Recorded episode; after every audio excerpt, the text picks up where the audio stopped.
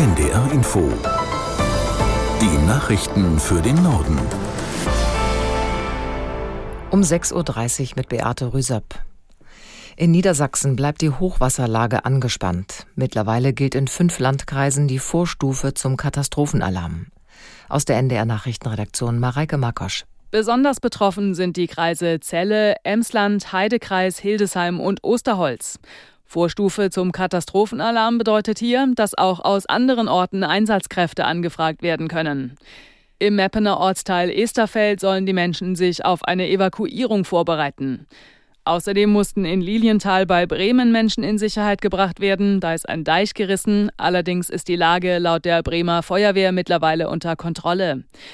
Evakuierungen gab es auch in der Gemeinde Winsen. Da mussten 300 Menschen ihre Wohnungen verlassen und der Strom wurde vorsorglich abgestellt. In Dresden wird der Höchststand der Elbe dagegen erst noch erwartet. Heute Vormittag sollen die sechs Meter erreicht werden. Das ist der Wert, bei dem die zweithöchste Alarmstufe ausgerufen wird. Zum Gedenken an den verstorbenen CDU-Politiker Wolfgang Schäuble hat Bundespräsident Steinmeier einen Staatsakt angeordnet. Das teilte das Bundespräsidialamt mit. Den Termin muss der Bundestag festlegen, der den Staatsakt ausrichten wird. Schäuble war 51 Jahre lang CDU-Abgeordneter im Bundestag, Minister in mehreren Regierungen und von 2017 bis 2021 Parlamentspräsident. Bundespräsident Steinmeier nannte Schäuble einen Glücksfall für die deutsche Geschichte. Kanzler Scholz würdigte den CDU-Politiker als scharfen Denker, leidenschaftlichen Politiker und streitbaren Demokraten. Schäuble war am Dienstag im Alter von 81 Jahren gestorben. Die US-Regierung stellt der Ukraine weitere Militärhilfe zur Verfügung. Das Paket beinhaltet vor allem Munition. Aus Washington Katrin Brandt. Die USA wollen der Ukraine weitere Militärhilfen im Wert von 250 Millionen Dollar liefern. Die Raketen, Panzerabwehrsysteme, Munition, medizinische Ausrüstung und Teile stammen aus den Beständen des Verteidigungsministeriums. Und die sind nun leer und können auch nicht mehr aufgefüllt werden, solange nicht weiteres Geld bewilligt wird, hieß es aus dem Pentagon. Das Hilfspaket könnte damit das vorerst letzte gewesen sein, mit dem Präsident Biden der Ukraine wie versprochen zur Seite stehen kann. Biden drängt den Kongress seit Wochen, weitere rund 61 Milliarden für die Ukraine zu beschließen.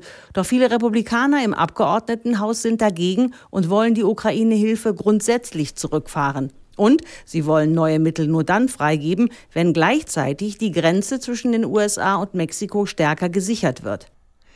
Die Gewerkschaft der Polizei rechnet auch in diesem Jahr an Silvester mit Ausschreitungen.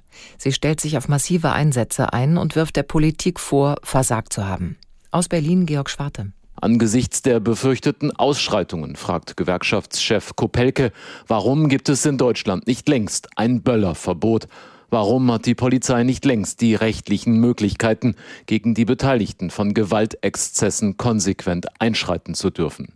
In der Rheinischen Post bemängelt Kopelke, dass in Berlin, aber auch in vielen anderen Städten nach den brutalen Angriffen auf Polizei und Rettungskräfte in der Silvesternacht des vergangenen Jahres nicht reagiert worden sei. Die Händler in Deutschland starten ab heute mit dem Verkauf von Böllern und Feuerwerkskörpern. Der Verband der pyrotechnischen Industrie rechnet mit einer ähnlich hohen Nachfrage wie im Vorjahr. 2022 hatten die Deutschen 180 Millionen Euro und damit so viel wie nie für Feuerwerk ausgegeben. Bundesgesundheitsminister Lauterbach hat die Forderung niedergelassener Ärzte nach mehr Geld zurückgewiesen. Er halte sie für unbegründet, sagte der SPD-Politiker im ZDF. Aus Berlin Barbara Kostolnik. Lauterbach zufolge verdienen Ärzte außer in der Schweiz nirgendwo in Europa mehr Geld in den Praxen als in Deutschland.